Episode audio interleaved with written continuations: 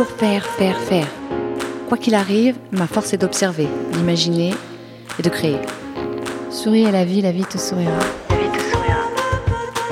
La peur que j'avais, c'était la peur de ne pas être à la hauteur. Accepter les échecs. Et c'est pas grave en fait. Vivre de ce que tu aimes faire. Ce que j'apprécie beaucoup aux États-Unis, c'est qu'on te laisse ta chance. Trouver sa voie en fait. Bienvenue dans le podcast Muse Within.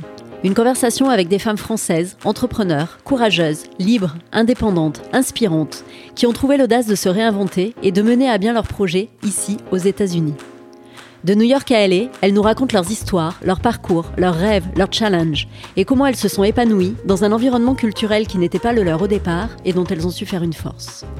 Je suis Laure Gudgel, la créatrice du programme online de Muse Within, qui accompagne les femmes francophones dans le challenge de leur transition professionnelle en expatriation. Je vous souhaite une belle écoute en espérant que ces parcours seront vous inspirer autant qu'ils m'ont inspiré et vous aideront à trouver l'audace de vous lancer à votre tour dans vos projets. Aujourd'hui, je reçois Chloé Chiquan. Chloé est la cofondatrice de la marque Monsieur Brunold, qui propose des costumes sur mesure pour hommes. Installée à New York depuis 7 ans, Chloé, accompagnée de Charles Brunold, son mari, a découvert l'entrepreneuriat en plein cœur du quartier de Soho, à Manhattan, où ils ont ouvert ensemble leur première boutique de costumes sur mesure. Chloé, qui parle d'elle comme d'une intrapreneur, a su au fil des années donner à la marque une dimension haut de gamme qui s'adresse à une clientèle new-yorkaise très privilégiée. Monsieur Brunol est devenu aujourd'hui beaucoup plus qu'une marque de costumes sur mesure, mais un véritable service et une expérience unique, en mode speakeasy, dont les clients fidèles ne cessent d'en redemander. Après avoir tout donné à la création de ce business qui fleurit, Chloé est à l'aube d'un nouveau départ. Ne se sentant plus alignée avec son quotidien new-yorkais, elle s'est accordé du temps pour elle, en Inde, où elle a découvert la pratique de l'Ayurveda. À son retour, elle quitte tout pour se réinventer ailleurs. Au cours de cette discussion super inspirante, Chloé nous fera découvrir son univers, son parcours de femme française entrepreneur à New York et son cheminement vers ce nouveau départ qu'elle s'apprête à prendre aujourd'hui, bien loin de la jungle new-yorkaise. Je vous souhaite une belle écoute.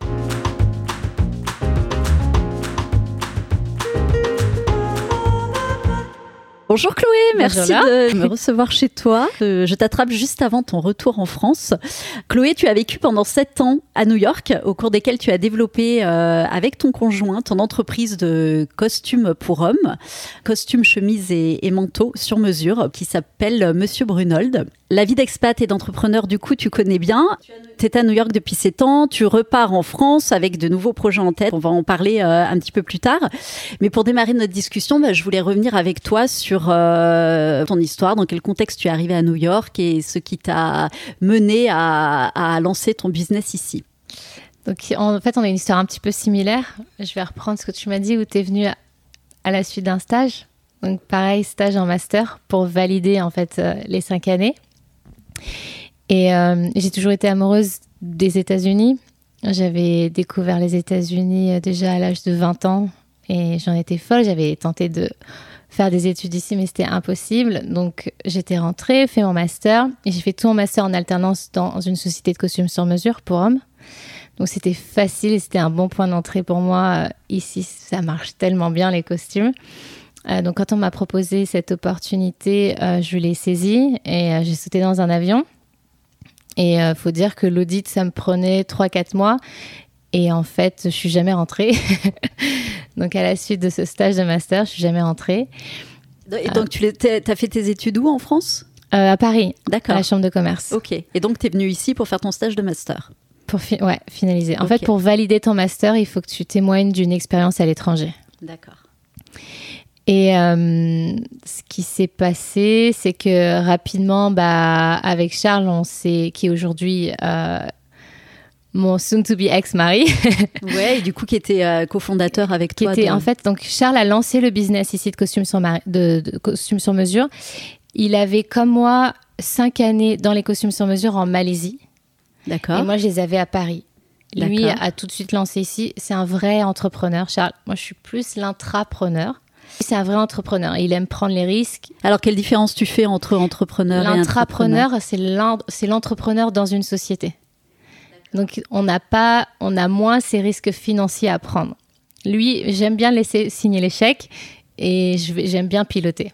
Alors que lui, ça lui fait pas peur de signer des gros chèques. Moi, j'ai tendance à me poser trois, quatre fois la question. Lui, en une fois, il signe.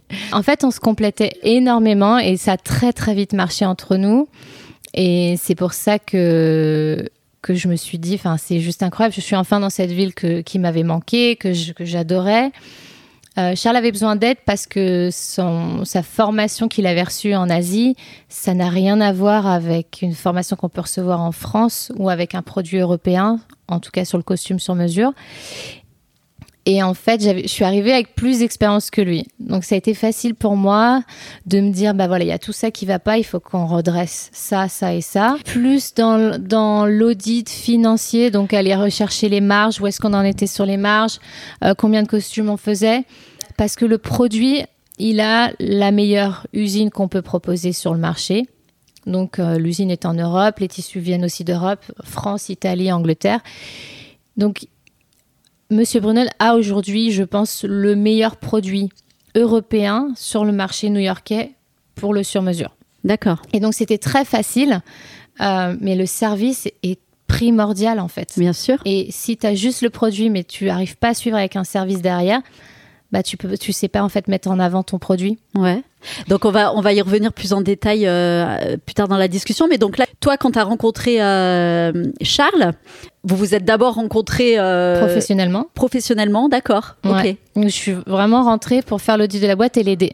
Et en fait, on s'est tellement bien entendu sur le plan de vue business et on avait tous les deux ces grandes envies de business que ça a très vite collé entre nous en fait. D'accord. Et, et je pense que c'est aujourd'hui, si j'ai envie de faire de la philosophie sur notre couple, je pense que c'est aussi, aussi, perdu là-dedans, dans, cette idée de vouloir grandir ce, business. Il y avait tellement de choses à faire et c'était tellement excitant qu'on s'est emballé là-dedans. Et, aujourd'hui, le projet a été porté à bout et la société marche super bien. Et moi, je me suis sentie essoufflée. Et comme un intrapreneur, bah, quand, y a, quand le travail a été fait, on a besoin de tourner la page et de faire autre chose. Bon, on va revenir, euh, on va revenir sur, cette étape. D'accord. Et alors du coup, pour euh, pour revenir sur les tout débuts, donc euh, donc Charles, il avait il avait son produit qui était qui existait déjà. La société, en fait, c'est assez compliqué quand même pour être entrepreneur ici. Le visa, enfin le visa, le E2, il est assez compliqué à obtenir. Il faut prendre des risques énormes. Donc je reviens sur le côté très entrepreneur, mais il faut set up le business, prendre un local, faire venir toute la marchandise Ensuite, aller faire l'entretien pour le visa. Et peut-être qu'ils nous disent, bah, en fait, non, ça nous intéresse pas, on vous signe pas. Et là, il faut tout fermer. Il faut, déjà t'engager pas mal avant bah même de savoir si tu vas pouvoir rester et donc, euh, sur place. Finalement, tu es obligé de commencer à faire des petites ventes alors que tu n'as toujours pas ton visa. Ouais, donc il y a un moment donné où tu n'es même pas euh, légal, Non, dire. bah ouais, il y, a, y, a, une transition où tu n'es pas légal en fait. D'accord, ouais, incroyable. Et ça, il y a qu'un vrai entrepreneur. Et une fois que tu, une fois que tu l'obtiens, après tu l'as pour euh, pour une durée. C'est tous les 5 euh, ans. Je crois que c'est ça qui a été revu récemment. Et là, ça, 15 mois maintenant. Ouais. c'est passé le mois dernier ou il y a deux mois, et c'est descendu à 15 mois, ce qui est tellement court pour faire ses bah, preuves. bien sûr, pour faire ses preuves quand tu te lances. À la limite, tu me parles d'une société de marketing où c'est des bureaux. Ok, mais une boutique à pignon sur rue pour générer du chiffre d'affaires et faire en sorte que ça marche. Ouais, le temps bah, de faire Donc la société s'appelait Louis Purple avant, quand je suis rentrée. Ça a démarré, c'était Louis Purple. Et donc lui, il faisait déjà. Euh, lui était sous Louis Purple et faisait des costumes sur mesure sous Louis Purple. À New York. Voilà. Depuis combien de temps il était installé donc Lui, il est arrivé en 2011. D'accord. 2010, je crois qu'il avait signé le 10. 2011, les premières ventes. Ouais. Et, euh... et toi, tu l'as rejoint en 2013. D'accord. Ouais. Ok. Et donc là, vous avez décidé ensemble de, de tout. Donc en 2013, je lui fais tout l'audit, on met tout à plat. Euh, il y a des, forcément des employés à faire sortir parce que ça va pas et, et que, enfin, il faut un service. Il fallait vraiment augmenter le service en fait. Et euh, augmenter, tu veux dire, tu veux dire quoi bah, La qualité du service. Disons que quand tu fais du sur-mesure, tu peux pas avoir des employés qui ont envie de rester assis sur leur chaise derrière le bureau pour euh, attendre que le client rentre et, et, pas se lever de la chaise quand le client rentre. Le sur-mesure, on peut pas laisser un client nager dans la boutique comme un poisson parce que il y a rien à vendre en fait. Donc il faut se lever, il faut aller dire bonjour. Et puis, il faut aller engager une conversation. Oui, tu as une vraie relation à une créer. vraie relation. Euh. Et puis, compréhension du besoin. Si on ne demande pas à la personne ce dont elle a besoin, on ne peut pas cerner le besoin. Et donc, on ne peut pas présenter le meilleur tissu qui, dont, dont le client est en recherche. D'accord. Donc toi, tu es arrivé, tu as tout remis à plat. Mm. Et à l'époque, il y avait combien de personnes qui travaillaient avec lui? Il y avait deux personnes, plus lui. Et donc en fait, euh, enfin, je lui ai dit clairement, une personne, ça suffit. Moi, à Paris, j'étais toute seule dans la boutique, euh, ça suffisait amplement, quoi. Donc je lui ai dit, moi, je peux tout faire. je te ferai le travail de ces deux personnes. Et, euh, et en fait, j'ai aussi réaugmenté les prix. D'accord. Charles a eu une... Ouais, ça c'est toujours un moment un peu compliqué de réussir à mettre le bon prix parce- sur son. Exactement. Et puis, et puis tu sais que tu vas perdre du client. Mais en fait, très rapidement, tu fais le benchmark, tu fais l'étude du marché, tu regardes tes concurrents. Et quand tu vois que tout leur produit est chinois, mais qui sont 20% plus chers, bah, il y a un problème. Et sachant que Charles avait une location qui était encore plus fancy ou hein, c'était mieux localisé que tous les autres. Donc tu te dis, bon, enfin, Ouais, et puis ça c'est vachement important dans le positionnement. En fait. Et alors, à la limite, tu démarres, oui, tu as besoin de- d'entrer sur une, sur une démarche de cannibalisation où il faut qu'en fait tu sois très agressif et donc tu as des prix bas. Mais au bout d'un moment, une fois que tu commences à avoir ta database, bah, si tes prix sont trop bas, on ne te prend pas au sérieux. Ou alors on pense que ton produit n'est pas à la hauteur du concurrent qui, lui, pour le coup, est vraiment fait en Chine et, et le produit ne suit pas. Ouais. Et après c'est compliqué une fois que tu as posé tes prix de, de, de les revoir à la hausse. euh, Oui et non, on l'a fait tout doucement Ouais. et en expliquant en fait. Donc dans le sur-mesure, tu veux que je rentre un petit peu dans les détails du sur-mesure? Ouais, ouais, bien sûr. Moi, je connais pas du tout l'univers. euh, Donc quand tu, une- quand tu fais une veste, tu as plusieurs façons de faire, tu as trois façons de faire. Donc, je dis toujours dans le costume, il y a trois choses importantes. Tu as la construction, l'intérieur, tu as le fit et puis tu as le tissu. Donc les tissus, on est bon, France, Italie, Angleterre, parfait. La construction, pareil, on est euh, à la meilleure usine qu'il puisse avoir. Euh, construction, il y a trois façons de le faire. Un entoilage volant, donc ça c'est une, une, construction traditionnelle. Donc, Tout D'accord. va être cousu à la main. Et ça peut être euh, semi-traditionnel ou full trad. D'accord. Et la troisième, qui est la plus cheap, c'est euh, fused. Donc c'est du thermocollé.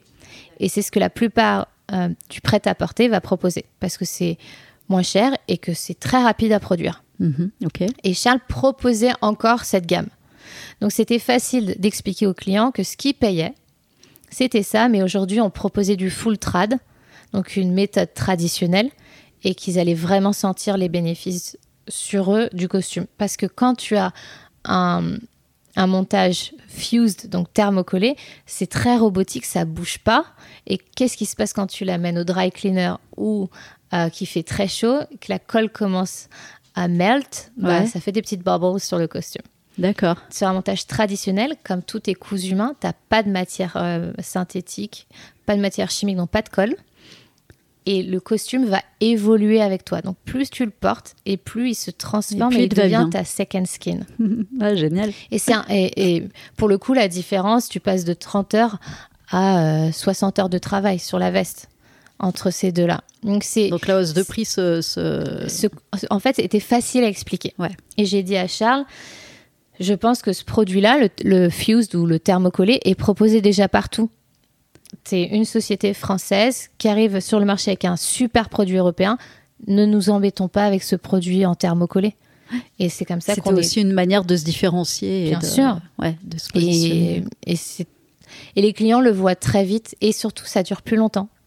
Donc, un thermocollé euh, qui, au bout de deux ans, euh, se dégrade, le, le, le full trad, dans 10 ans, si tu, t'en- si tu l'entretiens correctement, c'est-à-dire tu le portes une à deux fois par semaine maximum, tu laisses la laine se reposer 72 heures entre chaque fois où tu portes ton costume, tu l'amènes une fois seulement, voire deux maximum au dry cleaner, et tu le steams après chaque utilisation. D'accord. Une fois que tu fais ça, ton costume, dans 10 ans, il est encore dans, ta, dans ton armoire et il est bien. Et alors, du coup, tu dis que vous, vous avez les meilleurs euh, fournisseurs en Europe? On a de très bons fournisseurs en Europe. Comment vous aviez créé ce lien avant de. Donc, enfin, au tout début, en L'usine fait avec laquelle on travaille est tellement euh, grosse parce que euh, donc Gérard, qui est notre supplier, lui a construit cette usine pas seulement pour le sur-mesure, mais il produit 80% du prêt-à-porter français. Incroyable. Donc, il a des relations avec ses, avec ses suppliers de tissus qui sont très fortes et qui, pérennes. Et du coup, on y avait aussi accès. Et ça, c'était un gros plus. Ok, et donc alors toi, tu arrives, tu, euh, tu réinventes un peu la, la, la, la manière de, de fonctionner. Et en fait, je pense que j'ai, j'ai tout ce que j'avais appris à Paris, je l'ai mis en place à New York. On a, on a des façons très rigides euh, d'apprendre à Paris qui sont peut-être très dures, mais au final, euh, qui sont très formatrices en fait, et qui, qui permettent d'être très professionnels. Et, puis qui te euh, permettent de te distinguer ici, euh, parce que bah, New York, c'est aussi euh, un endroit où la mode est hyper euh, présente. Donc j'imagine qu'il y avait une sacrée concurrence déjà en place. Tout à fait. Ouais. Est-ce qu'il y avait des concurrents qui avaient le savoir-faire que vous proposiez déjà? Alors, il y a du Made in China qui va proposer de, un, un montage traditionnel. D'accord. Mais tu te rappelles, je t'ai dit, il y a le tissu, la construction et le fit. Et le fit, bah, c'est ça où on va rentrer en jeu. Euh, une pattern, donc un, un patronage, bah, ça prend des années à se faire, à se dessiner, à se travailler, à se mettre en place. Et malheureusement, même si euh, les, les usines chinoises, aujourd'hui, tu as des usines chinoises qui travaillent bien et, et un peu plus dans les règles de, de l'art, comme nous, on aime le faire en France ou en Europe. Mais en termes de construction, de, en temps de création de patronage, bah, il y a encore un gros travail à faire en Chine. Et alors que nous, ça, on l'a en Italie, si tu prends les inspirations italiennes, anglaises, nous, en France, on est au milieu de ces deux-là. Ouais. Et on arrive à faire un, un super travail en termes de fit, donc des choses bien ajustées, de belles choses, et dont ces Américains, ces New-Yorkais sont à la recherche. Intéressant. Donc ça, c'est 2000 donc je suis arrivée en 2013, 2014, 2015. Le, les prix sont enfin bien monté. Ouais. Donc là, a- il se passe quoi au niveau de la clientèle? En fait, on a fait tomber les clients qui avaient, oui, moins de budget, mais on s'est vite rendu compte que le New-Yorkais qui a moins de budget, il est plus chiant. Et il- malheureusement, il va négocier encore. Donc, Ouais, quand on avait des prix bas, eh ben, il cherchait encore à négocier. Alors qu'une fois qu'on a eu des prix un peu plus hauts et plus justes pour nous, bah, tu touches une autre clientèle qui est un peu plus curieuse du produit et qui respecte un peu plus le produit. Et si tu es trop bas, bah, le produit n'est pas assez respecté en fait. C'est intéressant. C'est toujours super compliqué cette, euh, cette histoire. Ah, de- mais c'est tu, de entre- positionnement. Il faut que tu prennes le, le- le bon train. Et que tu, une fois que tu es dedans, il faut t'y tenir. Mais, mais, mais tu sais que tu perds 10% de clients minimum. Mais au final, on s'est très vite rendu compte qu'on n'avait plus de gens qui négociaient. Et donc, ça, c'est un bonheur. Quand tu es là juste pour expliquer et pour faire du product knowledge et apprendre aux clients bah, c'est quoi un beau costume, bah, ça devient du plaisir. Ouais, et puis du coup, tu touches une clientèle effectivement qui a une curiosité, qui a un Mm. vrai intérêt envers, euh, envers euh, le produit et Bien qui sûr, du coup ouais. euh, n'est plus effectivement dans la négociation à la baisse. Donc là, vous, donc, vous faites fin votre petit 2015. bonhomme ch- de chemin. On ouais. se dit ok c'est bon. Les clients avec Charles on s'est mariés en 2014. Euh, donc les clients 2004, fin 2014-2015 les clients connaissaient maintenant la marque par Chloé et Charles. Et donc quand, les clients rentraient ah bah, est-ce que Charles est là? Est-ce que Chloé est là? Et donc en fait le Louis Purple qui est une euh, qui est une marque aussi en Europe. Donc Gérard le, le producteur de costumes Ouais. Euh, son fils s'appelle Louis. Purple, c'est violet, la couleur de la royauté. Donc, il avait créé Louis Purple en France. D'accord. Ah, donc Charles, à l'époque, lui, il était en charge de finalement de Louis développer la Purple marque York, française aux. États-Unis. Sauf que, euh, en fait, le price point de la France et le site internet et, et Louis Purple en France proposaient du prêt-à-porter, prenaient que 20 minutes pour faire des fittings, alors que nous, on passait une à deux heures avec le client. Donc, on ne proposait plus la même expérience. Et puis, il faut savoir aussi toutes les reviews et tous les, les PR qu'on a eus. En Europe, ils ont- ils- en fait, ils allaient vachement bénéficier de la notoriété qu'on avait construite ici à New York, mais en Europe, et par ils s'en contre, foutaient. ouais. Et, et, puis eux, par ils contre, vous, ça apportaient vous servait pas forcément. Exactement. euh, Et surtout quand tu as des gens qui appellent, ils disent Ah bah j'ai vu sur votre site internet, vous faites du prêt-à-porter, je voudrais le modèle John en taille 48. Ah ben on fait pas de prêt-à-porter.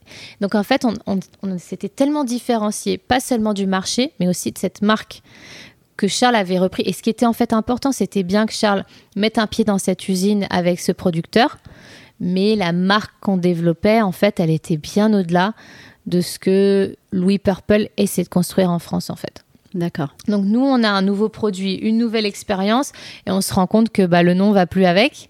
Et on a demandé tout simplement à nos clients, qu'est-ce que vous pensez qu'on devrait faire Comment vous voyez s'appeler Et ils ont dit, bah, c'est les Brunolds, en fait, qu'on vient, on vient voir. Et on s'est dit, bah, on va juste rajouter Monsieur devant, puisqu'on habille les hommes. Ouais. Et c'est devenu Monsieur Brunold en 2016. D'accord. Et du coup, là, la clientèle, c'est une clientèle qui revient, c'est une clientèle fidèle Ouais, vous- faut, que vous faut visez savoir qu'en général, quand on a tellement bien expliqué au, au client le produit qu'on lui délivre que ça va être difficile pour lui d'aller retourner dans le prêt-à-porter ou à moins de trouver un autre sur mesure aussi bien que nous. il y, a y, a, y, a y a un mec qui est dans, à Brooklyn. Et lui, enfin, la marque est très très belle, mais c'est très traditionnel. Donc il faut aimer le côté très américain, les épaules très larges, les, les lapels très larges aussi, pas assez ajustés. Faut juste, en fait, c'est comme, j'ai envie de dire, le sur-mesure. C'est comme t'aimes bien aller chez ton coiffeur parce qu'il est habitué à toi et t'aimes bien comment il te coupe. Bah le tailleur, c'est pareil. Ouais.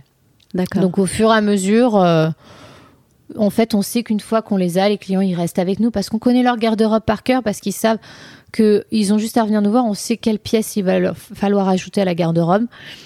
Et donc ils apprécient ça. En moyenne, ils commandent une à deux fois par an minimum.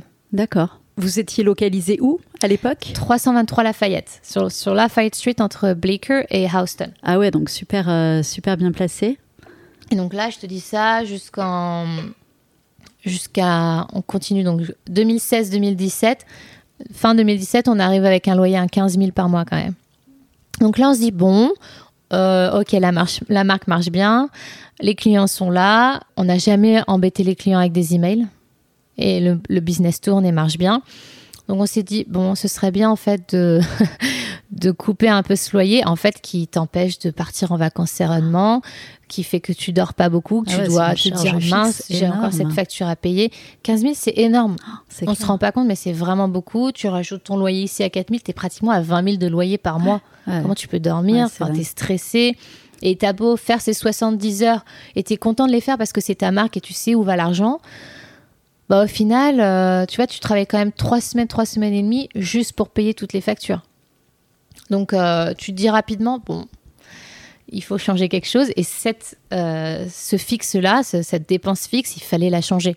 Donc, on, pareil, on, a, on est retourné vers nos clients, on leur a demandé est-ce que ça vous dérange si on passe en showroom? Et, et je pense même, si je dis pas de bêtises, c'est même des clients qui ont commencé à nous le conseiller. C'est intéressant parce que tu, euh, enfin là, ça l'a fait deux fois que tu dis que tu, tu demandes l'avis aux clients et on dit toujours que c'est hyper important ouais. de- d'abord, voilà, d'aller chercher les feedbacks euh, Bah, des gens à qui on s'adresse. Parce et, euh, que c'est eux qui font cette marque en fait. Ouais. Et sans eux, bah, on n'existe pas. Et, et du coup, la seule, la seule petite remarque qu'ils avaient, c'était Ah, mais n'allez pas trop loin. Et donc, deux blocs plus loin, on a trouvé un local super. C'était un vrai canvas blanc qui ressemblait à rien. Et on a mis six mois à tout décorer, tout refaire. On l'a transformé en ce qu'on appelle aujourd'hui un speakeasy, qui est un endroit hyper privé. Euh, c'est très cosy, ça fait très. euh, et c'est vraiment speakeasy dans le sens où déjà tu dois descendre en sous-sol. Tu sais pas trop où tu vas, mais quand tu ouvres, tu as l'impression d'arriver sur un vrai salon où tu te sens bien. Il y a un beau bois par terre. Ouais, puis ça fait un petit côté VIP, euh, du coup, où tu vas dans un endroit Exactement. caché euh, où toi, tu Et as tu peux pas y aller si connaissent t'as pas, eu euh, les détails exacts de notre part. Et comme de toute façon on marchait déjà que sur rendez-vous, bah ça faisait du sens de. bah, au final, tu sais, tu marches que sur rendez-vous. Euh, t'as des clients qui passent dans la rue, qui voulaient soit aller dire bonjour au chien, parce qu'on a toujours eu le chien à, à la maison, euh, ou qui voulaient juste euh, se renseigner. Bah, toi, quand tu es en train de prendre les mesures, c'est hyper perturbant de t'arrêter dans ta prise de mesure, aller renseigner quelqu'un qui parfois a besoin que tu restes avec lui 10 minutes à lui expliquer, mais sauf que l'autre, il a pris rendez-vous et il attend un service. Ouais, bien sûr. Et du coup, finalement, le fait d'avoir pignon sur rose, c'était Ça- pas. C'était à notre euh, désavantage. Ça devenait vraiment. En fait, on avait tellement transformé le, le produit en un service exclusif que euh, le, le pignon sur rue était à notre désavantage. ouais. Donc, on trouve ce tout- local. Vous aviez tout à y gagner. Exactement. Et puis, on, on- on coupait le loyer en trois. En trois. Donc, on passe de 15 à incroyable. 5 000. Là, on souffle. Incroyable, là, ouais. Alors, c'est OK d'injecter 60 000 dollars dans les travaux parce que euh, tu sais déjà l'argent que tu viens de gagner. Et cet endroit, il marche super bien. Les clients adorent la privacy de l'endroit. C'est vraiment un endroit où on va les couconner et c'est que pour eux pendant deux heures. C'est leur endroit. On a un super bar, on leur sert de l'alcool ou des non-alcool. ah, c'est sympa. T'as la musique, t'as- et c'est vraiment très agréable. Il y a cet énorme miroir majestueux avec une petite stage sur laquelle ils montent pour se regarder, porter leur costume. C'est un endroit où le, le temps s'arrête. C'est en sous-sol, mais on a deux fenêtres, donc ça c'est pas commun. Et euh, c'est Ouais, juste. donc vous euh, l'avez aussi enrichi de cette expérience euh, qui, qui se rajoutait au service que, que vous offriez. Et du coup, il y, a, il y a un signe dans la rue, on peut, on peut Non. voir que Monsieur Brunold est Non, là non, non, il y a rien. C'est vraiment donc C'est que du bouche à euh, qui se passe. euh, Ouais. d'accord. Tu nous vois sur C'est les le bar caché Google. au fond de la, de la laverie. euh. Non, euh, oui, alors, oui, c'est ça. Je crois que c'est à Paris que j'ai vu ça où t'as de Il ces y en a- bars, il y en a à la laverie. aussi. Ouais. Ah, Ces adresses qui se passent euh, ouais, de bouche à oreille. euh. D'accord, ouais, c'est chouette. Donc, tu étais entrepreneur ici et tu ciblais une clientèle exclusivement masculine. Ouais. Tu travaillais avec ton homme. Euh, comment c'était pour toi de, de naviguer en tant que femme dans cet environnement euh, masculin, masculin. C'est marrant, on pose souvent cette question. Euh, j'ai jamais eu de problème ici à New York. Je vais, je vais en venir à ces points que forcément tu rencontres quand tu es une femme. Et puis j'étais jeune quand je quand j'ai commencé à faire ce métier à Paris. J'avais que 21 ans. On prend quand même des mesures proches du corps euh, au niveau de la ceinture. Euh, parfois, on doit détacher le bouton du pantalon. Et en fait, c'est des gestes. Quand tu as 21 ans, tu sais pas qu'il faut que tu fasses Ouais. attention sur ces moments-là. J'ai souvenir d'un épisode de Friends où euh, Joey et Chandler euh, se partageaient l'adresse d'un tailleur à New York et qu'en fait c'était un, un vieux Ah, gars qui, euh, qui- c'était marrant qui, en fait, euh, faisait traîner sa main un peu trop haut euh, au niveau de la baguette. C'était assez marrant. Mais c'est c'est un moment. En fait, je pense que. Et à 21 ans, en fait, j'avais pas du tout la, le professionnalisme encore et j'avais pas l'expérience. Donc à Paris, j'ai eu des propositions indécentes. Ah ouais, quand même. Mais ici, en fait, ce qui était génial, c'est que euh, le fait d'être mariée, déjà, ça m'a énormément aidé parce que les gens avaient du respect pour cet homme et cette femme qui avaient ce business. Et du coup, bah, elle est pas célibataire, donc euh, je peux pas lui faire de proposition. Et en plus, ce que tu dois apprendre en tant que femme pour te faire respecter, c'est de mettre en avant ton professionnalisme. Donc, t'as... Pourtant, à New York, c'est pas une ville où tu te sens, ah, je peux pas m'habiller comme ci, comme ça. Mais au travail, bah, je mets pas de décolleté, j'ai toujours des petits chemisiers. euh, et je vais toujours énoncer ce que je vais faire avant. Ouais. Bah voilà, je vais prendre vos mesures comme ci, comme ça. Là, je vais prendre votre tour de ceinture et je vais peut-être avoir besoin d'ouvrir votre pantalon. Est-ce que c'est d'accord? Et, et la façon dont on, les dont, dont on leur parle et comment j'ajuste le centimètre, parfois je suis un petit peu sèche pour leur montrer que c'est pas un geste romantique en fait. Et est-ce que tu as eu des gênes des fois de leur part? Jamais. Non? Jamais. Et euh, je, pense qu'à New York, j'avais enfin ac- acquis cette notoriété et ce professionnalisme. Et j'étais sûre de moi en tant que femme par rapport à ce métier. J'ai jamais douté de moi dans la façon dont j'allais leur prendre les mesures ou, ou même quand, quand tu prends l'entrejambe, il n'y avait aucun problème et j'ai jamais eu euh, une proposition indécente. D'accord. Et du coup, toi, tu étais en charge de, de prendre la mesure. Est-ce que vous vous partagiez le. le... Donc Charles s'occupait de travailler de la maison et s'occupait du back-office. Ah oui, donc toi, tu étais vraiment sur le terrain la avec les clients et lui s'occupait de Ouais. tout. euh, Il allait euh, le- les premières années, je faisais du 6 sur 7 donc après une fois que ça s'était bien lancé que ça marchait bien et quand tu es sur rendez-vous bah tant que tu as la boutique, c'est pas bien de fermer.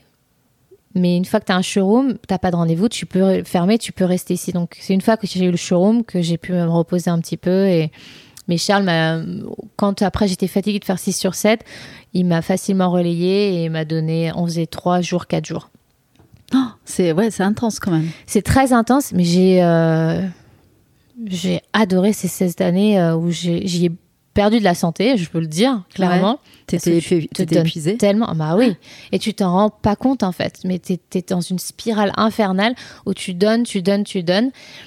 Et euh, bah, je changerai rien, je referai tout pareil, Ouais. mais euh, Et euh, d'accord. Et donc là, du coup, toi, après, après cette, euh, ce contact client, après la mesure, etc., il- la fabrication, elle se, c'est qui qui la gère? Donc du coup, on a un système qui est super bien fait. En fait, on a plusieurs patterns, donc plusieurs patronages. Et donc ça va être ajusté en fonction des mesures et de ce que je remarque sur les patronages que je leur fais essayer. Donc ça va être préfet en Europe. Donc l'usine est en Roumanie. Euh, Gérard avait l'usine en France, mais avec toutes les taxes, il a tout Ouais. déménagé en Roumanie. Et, et petite parenthèse, euh, parce que je suis très axée sur euh, pas que l'écologie, mais, mais la partie éthique du travail. Ouais. C'est une usine qu'on va voir chaque année, que je trouve absolument irréprochable. Il y a peut-être encore des petits trucs à changer, mais c'est une, une usine, il faut savoir que c'est 600 employés. Je crois que maintenant, je crois que même aujourd'hui, c'est 800 employés. Euh, parce que tu sais, il y a le pôle euh, pour la partie euh, prêt-à-porter. Ouais. Et 20%, c'est dédié sur la mesure. il a des cars en place pour aller chercher ses employés. D'accord. Euh, il y a une garderie pour les enfants. Il y a une cantine. Euh, Ouais, donc le cadre, le cadre de travail. bah ouais, tu commences à 6h, à 14h, tout le monde rentre chez soi. Ouais. Je, je me rends pas compte en Roumanie comment ils peuvent être, euh, enfin comment comment ils sont traités en entreprise. Je sais pas si ça. Bah, je pense pas que ce soit tout le monde. euh, Cette usine-là, quand Ouais. tu rentres dans la ville, tout le monde connaît Gérard. Et tout le monde rêve de travailler avec lui parce que ils savent qu'il Parce donne qu'il des conditions de travail. Et il peut payer la même chose qu'il payait en France puisqu'il n'a pas les taxes qu'il y avait en France. Donc, le- le- rien que le fait de savoir que, je- que mes costumes, ils sont faits dans, dans, dans ces valeurs-là et, et que les gens sont heureux de travailler. Tous les, donc, tu as ces parties, tu as les petites mains, les gens qui travaillent sur le costume, tu as les gens qui vont gérer tes, tes commandes. Même ces gens-là, c'est un bonheur de travailler avec eux. Euh, ils parlent tous trois langues. Euh, Enfin, ouais. c'est ah, J'ai oublié, il y a même une salle de sport. Et un baby-foot. Ouais, Donc donc, non, dans le respect de tes valeurs, en tout cas dans la chaîne de, fabrication. et je vais même un peu plus loin sur les tissus, où c'est important pour moi de savoir. Donc, on travaille qu'avec des matières nobles Euh, laine, coton, lin. euh, on a des, des blends avec de la soie, etc. Les laines, euh, pour citer Dormeuil, par exemple, qui est une très grande maison française. Tu as euh, une façon, donc tu peux aller voir comment les moutons sont traités. Où sont les moutons Dans quel Ouais, t'as un vrai traçage de, de, de exactement la matière. et le et, et- et j'ai toujours un petit peu euh, j'essaie d'expliquer aux vegans que le, le mouton il a besoin d'être tondu mais qu'il y a des règles en fait pour le tondre et le mouton c'est bien et de... que ça peut être fait dans le respect de l'animal. exactement donc il faut pas que ce soit fait en moins de 3 minutes parce que parce qu'en fait si tu le fais en moins de 3 minutes tu as été trop vite et tu as pu le blesser mais il faut pas le faire en plus de 5 minutes parce que tu, tu le stresses en fait avec ce bruit mais le mouton, ça lui fait du bien d'être euh, un petit peu. euh, avoir un peu de poids en moins euh, par cette laine. Et, et ces, ces endroits où, où tu peux voir ces moutons gambader partout, euh, ils sont heureux comme tout. Et je suis fière d'avoir travaillé avec euh, des meal suppliers aussi euh, Et ça, c'est une histoire sur laquelle vous avez euh, surfé, entre guillemets, pour, pour raconter votre histoire C'est- de marque ou- On l'a pas assez fait sur le site parce qu'on estime que ce qu'on f- le, le- le- le- la plus belle façon dont tu as de le faire, tu as des gens qui vont aller voir sur un site juste pour booker le rendez-vous ou juste pour voir des photos et ils vont pas lire. Et le plus gros du travail, il est quand tu as le client en face de toi. Et c'était hyper important d'expliquer comment c'était fait, euh, comment on faisait attention, comment on choisissait nos suppliers. Et tu as aussi, tu sais, je t'ai dit euh, que le patronage, euh, qui est un entoilage volant fait main, ça c'est en crin de cheval. Donc l'animal n'a pas non plus été maltraité ou quoi que ce soit. On essaie en ah oui dans le showroom on n'a pas de gobelet en plastique pour donner à boire. Les cintres on est en train de tout passer sur des cintres en bois pour pas avoir des cintres en plastique. Nos housses sont réutilisables, waterproof. Euh, les cartons sont en papier. Enfin, en fait, on essaie vraiment. On a demandé à l'usine qui a tendance à mettre chaque costume dans des films plastiques. On leur a demandé de plus faire ça. Alors ça, c'est vraiment quelque chose, enfin, au-delà d'en parler à- aux clients, c'est vraiment quelque chose sur lequel vous pourriez aussi capitaliser parce que c'est Tout ça à fait. tellement important aujourd'hui Je sais bien. ouais. pour valoriser votre, euh, votre marque. Et c'est ça la magie. Je pense que c'est là où tu te rends compte qu'en tant qu'entrepreneur, bah, tu as ces possibilités de changer à ton échelle, mais tu as ces possibilités de changer et d'aider un petit peu la planète. Ouais, de contribuer Et ça, un c'est peu à magique. l'impact. Ouais. Donc là, le costume repart en France ou en Roumanie? Donc le costume revient ici et nous on finit, on fait les retouches ici Et en, vous- D'accord, en showroom. ok. ok. La touche finale se fait, euh, se fait au showroom. Ouais. Ouais. Et Et, donc- là, du coup, ça te demande, par exemple, sur un costume, ça te demande combien de temps, toi? Donc la première fois que le client va rentrer, en général on fait une petite consultation d'une demi-heure, trois quarts d'heure, une heure, jusqu'à une heure pour quand c'est des costumes de mariage. Et généralement on demande à la bride de venir la fiancée. D'accord. Super important, ça paraît pas comme Ouais. ça, mais l'homme se sent beaucoup plus rassuré quand la fiancée a vu et a validé le tissu. Ouais. C'est marrant, contrairement à nous avec notre robe. Ouais, mais par contre, je, je vais rejoindre ce, ce- ce petit détail et je leur dis toujours, c'est bien la valider, donc on est bon. Par contre, je vous conseille de pas venir lors de l'essayage pour vous aussi garder la surprise lorsque vous allez faire les photos et tous les deux vous retournez. C'est tellement plus romantique et plus sympa de faire ça. Et ils adorent l'idée. Donc, tu as toute cette partie euh, consultation.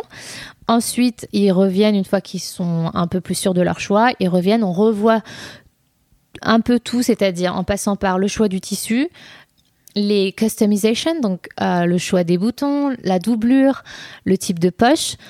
Euh, ça, faut compter en, tout, on va, on va dire à peu près une demi-heure, trois quarts d'heure. Je vais passer un- une autre demi-heure, trois quarts d'heure sur la prise de mesure. Ensuite, c'est 5 à 6 semaines de production. Si c'est un tissu in-house, c'est 5 à 6 semaines. Si c'est un tissu à la coupe, donc un, un métrage que j'ai besoin d'acheter en particulier chez un autre euh, supplier, c'est 8 jusqu'à 8 semaines. Le costume revient. Et là, on fait les retouches en une semaine.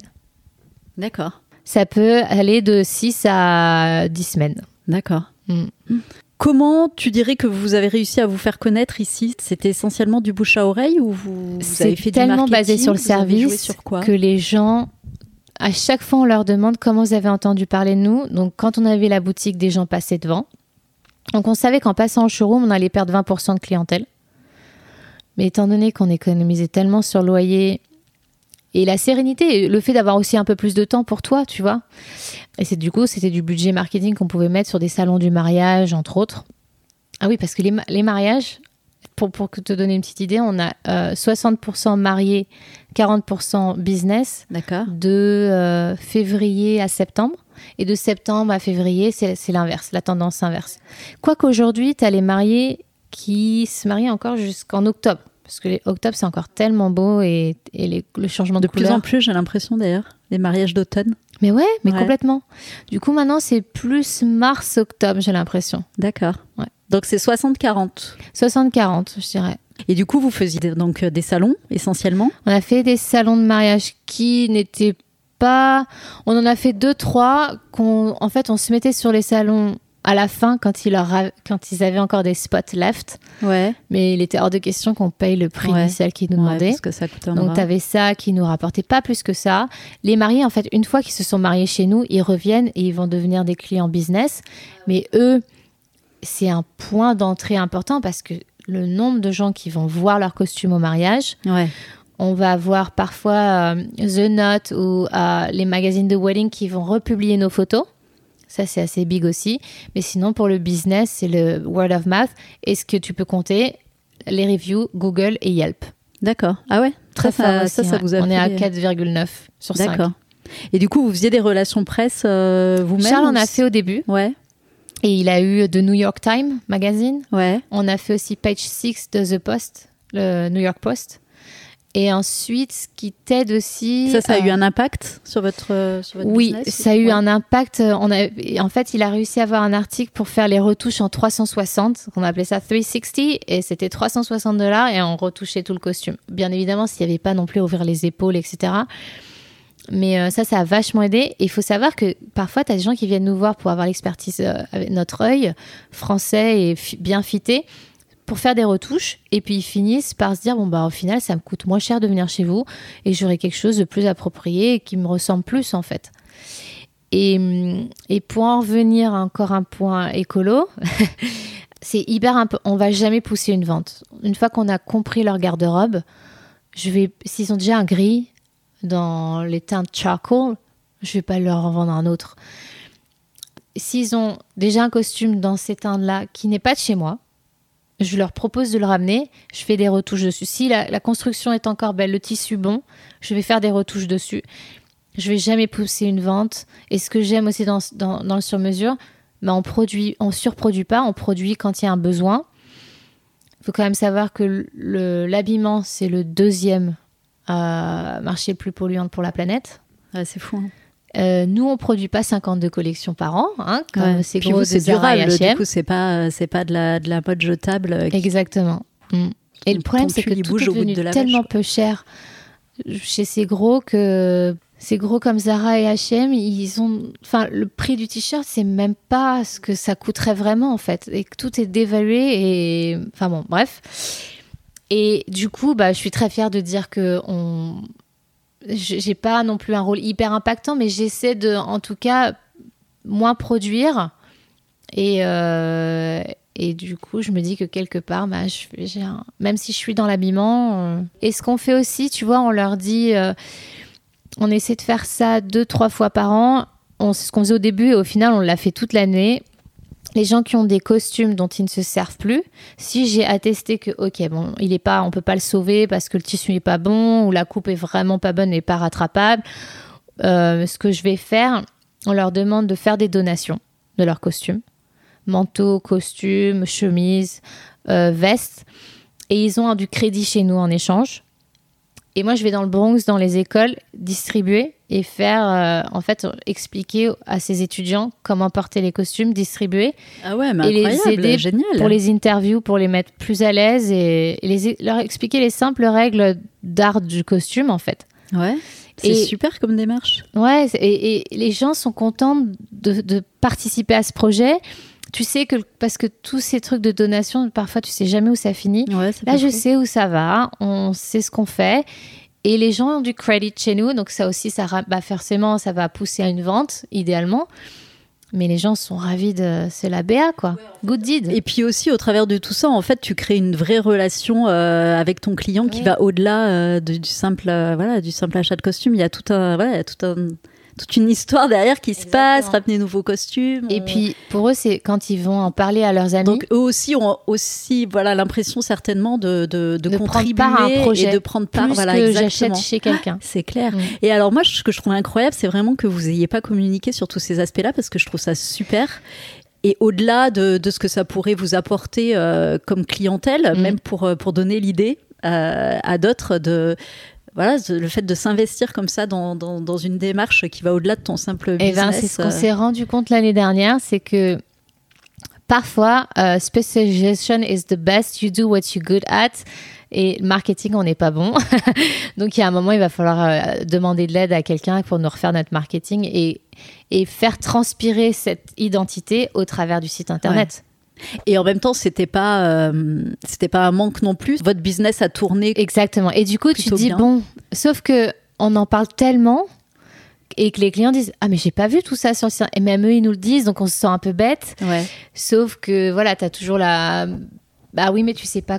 Est-ce que je dois faire une page complète sur euh, l'écologie du costume? Est-ce que je dois. Et, Ouais, Et puis après là, ça, ça prend un temps fou. et après, bah, est-ce que c'est une action écologique ou c'est des vendeurs de costumes? Puis après, tu rentres aussi dans une démarche de développement. Donc, je sais pas, du coup, Mm. là, toutes ces années, vous étiez tous les deux? Ouais. Et euh, vous avez eu à un moment donné le- le- l'envie de, de grossir et de peut-être D'ouvrir une autre encore? Comment? D'ouvrir encore euh, une autre? Alors d'ouvrir une autre ou peut-être de d'embaucher quelqu'un? On a essayé d'embaucher. Il faut, il faut savoir en fait que pour former quelqu'un au sur-mesure, c'est 6 à 9 mois de formation. Donc le pourcentage de gens qui vont abandonner avant ou abandonner après au bout d'un an, Ouais. bah, il, est beau, il, est, il est gros. Et quand tu as mis ton nom sur une marque, les gens déjà s'attendent à voir Chloé ou Charles. D'un coup, là, ils ont un petit nouveau. Euh, en fait, c'est ça. C'est vachement important aussi, je pense, dans votre business, justement, le fait que, en fait, le, le client, parce que c'est quand même euh, très haut de gamme, le client, il est en contact avec le fondateur. C'est- Donc, il y a aussi ouais. un, un- un lien particulier. euh, et, et forcément, ils se sentent privilégiés. ouais. Mm. Ouais, ouais, complètement. Et du coup, bah, bon, tu peux avoir un employé, mais est-ce que lui va s'occuper et être aussi soigné sur la relecture de ses fiches de la prise de mesure autant que toi parce que c'est ta marque? Ouais. Euh, He's having a bad day and he's going to make a mistake. uh, he's, Ouais. he's going to sleep well. Et, euh, mais c'est quand même une question que vous vous êtes posée ou euh, du coup ça. On s'est demandé et en fait c'est trop de headache, c'est c'est un- c'est une trop grosse prise de tête pour former quelqu'un, pour être sûr qu'il reste. Et en fait ce qu'il faudrait faire c'est vraiment avoir quelqu'un de passionné et lui donner des shares dans la compagnie. D'accord. C'est Ouais. le seul moyen que tu peux avoir quelqu'un Pour qui reste t'assurer que l'investissement et qui soit euh, aussi studieux et aussi et qui se sente aussi euh, concerné par au moment où il prend la mesure. En fait, c'est tout bête, mais tu fais une erreur de chiffre. Si je prends euh, au moment où je rentre le, le numéro de la doublure, je mets 64 au lieu de 46. Euh, le client, c'était son mariage. Ça arrive rouge au lieu d'être bleu. Euh, bah, tu perds le client, tu te prends une mauvaise review et puis Ouais, voilà. Puis ça peut dégringoler très vite en fait. Ouais. Ouais. Et alors, avec le recul que tu as aujourd'hui, tu dirais euh, les, gros challenges que tu as rencontrés dans, le développement de cette, euh, activité? Le plus gros challenge que j'ai rencontré, c'est quand, euh, quand on a changé de location. On ouvre donc cet endroit magnifique. Au bout de, ça prend six mois. On ne dort pas, donc il faut savoir qu'on tient encore la boutique sur Lafayette la journée et le soir euh, jusqu'à minuit, une heure du mat, voire deux heures du mat, tu fais des travaux dans l'autre. Ouais, vous avez pas, ouais, vous avez pas arrêté le business dans Pas la boutique en attendant. quoi. donc tu, tu transpires tout ce que tu peux transpirer, t'as chaud, et il faut, faut rien lâcher. Le lendemain, il faut que tu te lèves pour les autres euh, prises de rendez-vous. Une passé ces six mois, tu, tu Et là, t'auto- t'as de loyer pour le coup. et, et on a eu deux loyers pendant un moment, exactement. Donc tu t'autorises un petit peu de temps off, tu rentres en France et tu reviens ici avec une inondation dans ce magnifique endroit que tu n'as même pas ouvert. Mais non. Et ça, c'était tellement un coup dur pour moi. Charles l'a très bien pris. Euh, mais moi, ça m'a. En fait, je pense que j'ai relâché toute la pression des six mois d'investissement. Et j'en étais tellement fière de cet endroit que j'avais construit. Je me dis, c'est pas possible. Enfin, qu'est-ce- pourquoi ça nous tombe dessus quoi? On n'a même pas ouvert, on n'a pas pris un rendez-vous. Et il y, a eu, il y avait en fait euh, 4 cm d'eau partout. Oh la vache.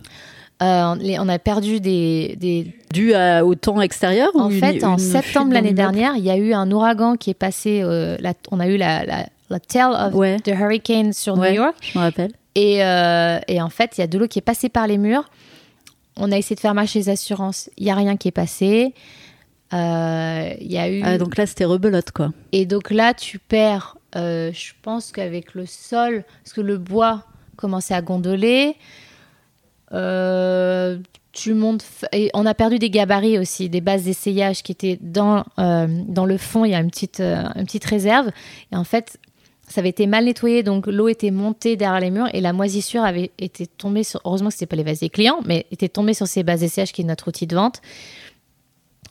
On a perdu un bon 20 000 dollars dans, juste pour un, un ouragan. Quoi. Et les assurances ont remboursé zéro. Ouais, puis émotionnellement, c'est sûr quand t'es prêt à prêt à faire la, la transition et, euh, Et en fait, enfin, tu vois, quand tu es si proche d'ouvrir et que et tu dis j'ai tout bien fait, et là, c'est une catastrophe naturelle qui te. ah oh la là là, c'était ouais, terrible.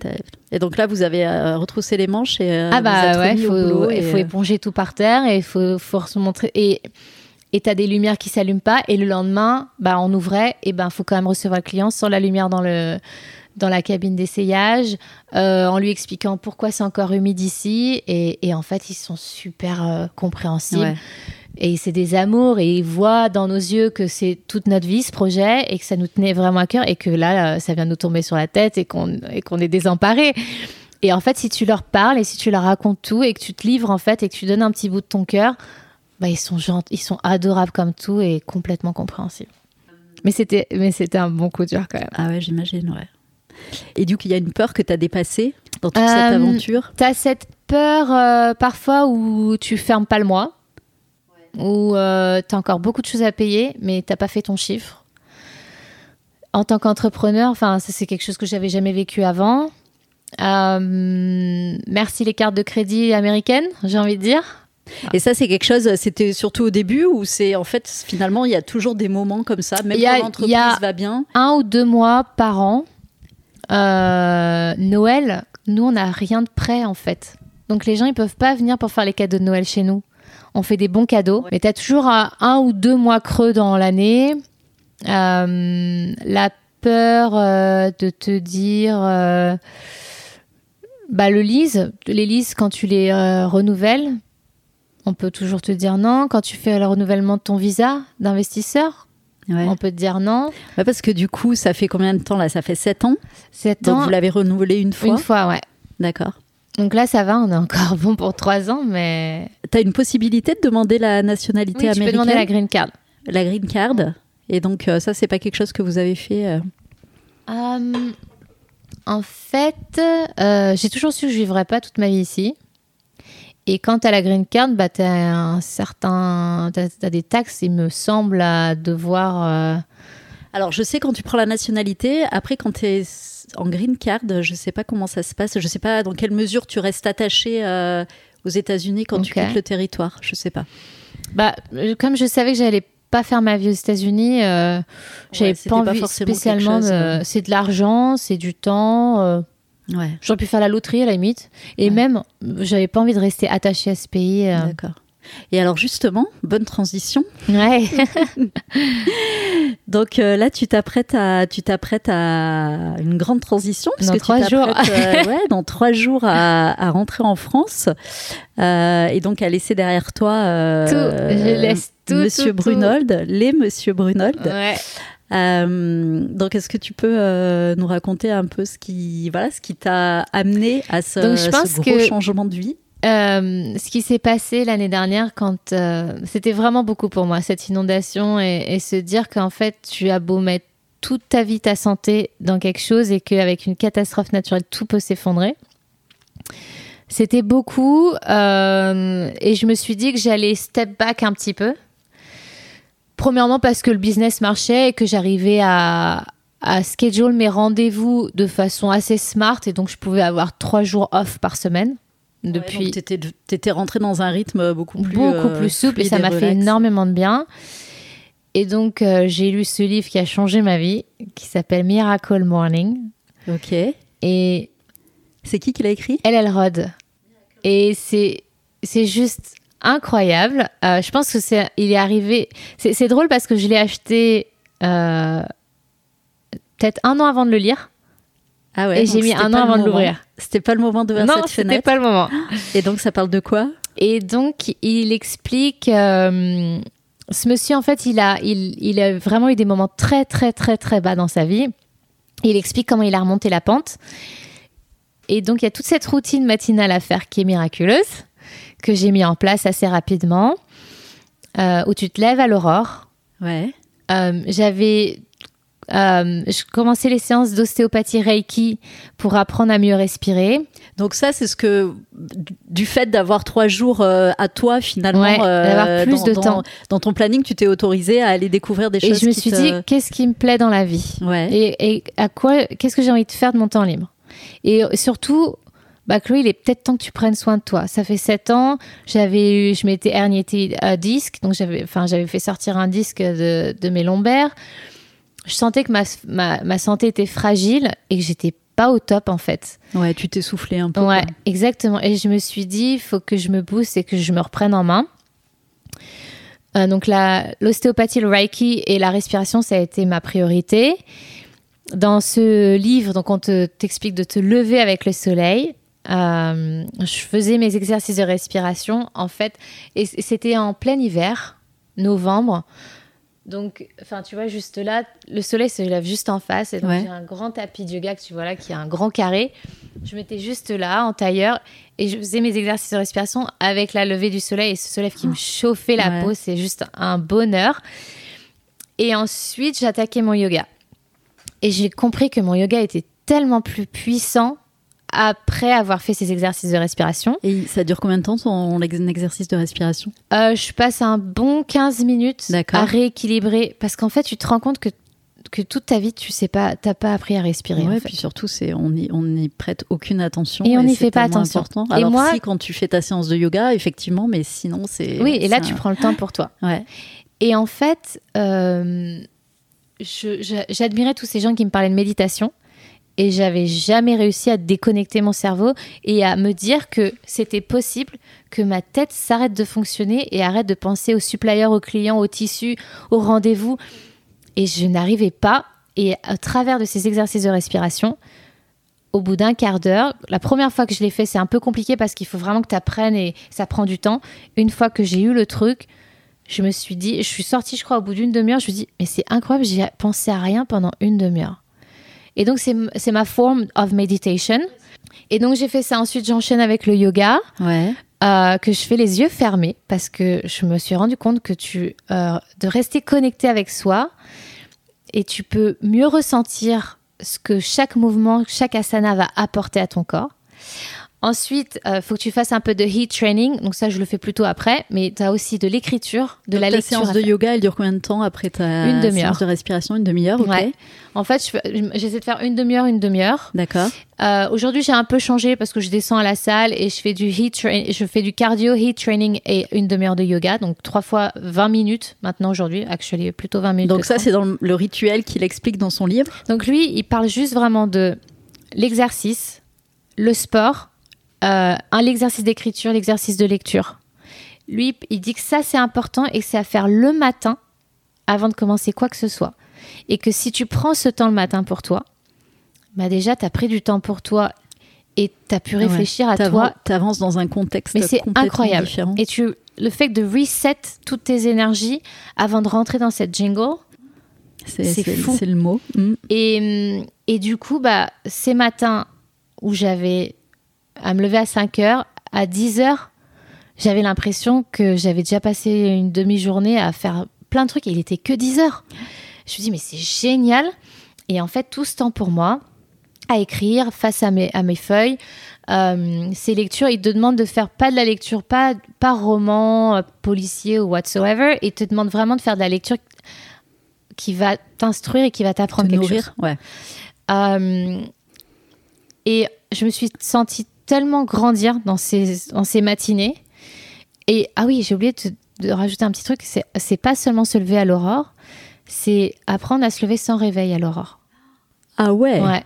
Et, et ça, ça a changé ma vie aussi. De- Comment tu fais ça? Bah, tu commences avec un réveil. Ouais. Et ce que j'ai fait, c'est que pendant euh, une semaine, alors, bon, je vais paraître un peu feignante, mais comme mon usine fermait, ouvrait, pardon, à 2 heures du matin pour moi ici, parfois je me couchais à 2 heures, 3 heures du matin. Ouais.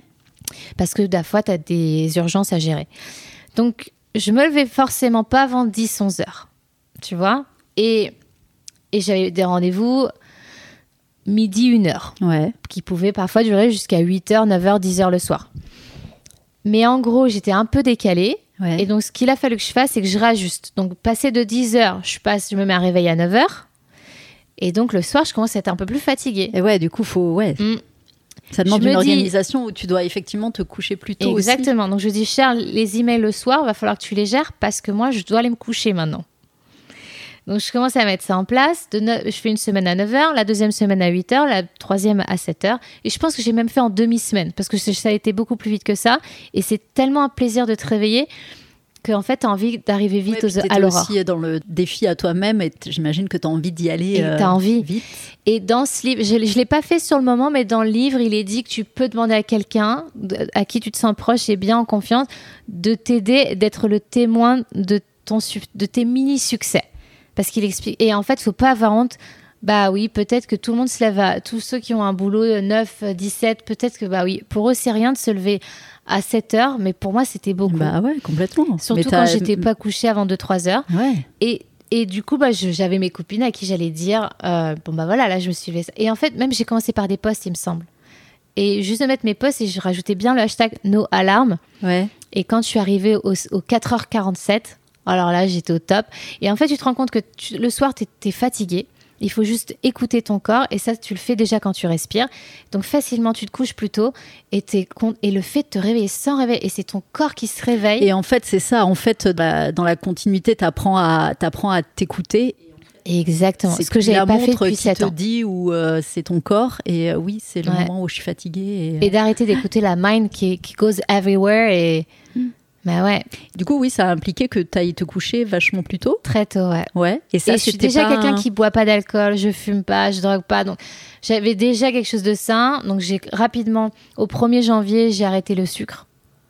Donc je commence ma journée sans, sans- no sugar. Et ça je reste que sur des sucres naturels. Je m'autorise le miel les fruits. Mais plus de sucre. Et pourtant, j'étais fan de bonbons, euh, des, des petits cookies, protein cookies qu'on allait trouver dans. Et ça, du coup, c'est pour. Euh, ça, c'était, c'était parce que je voulais nettoyer mon corps. Mm.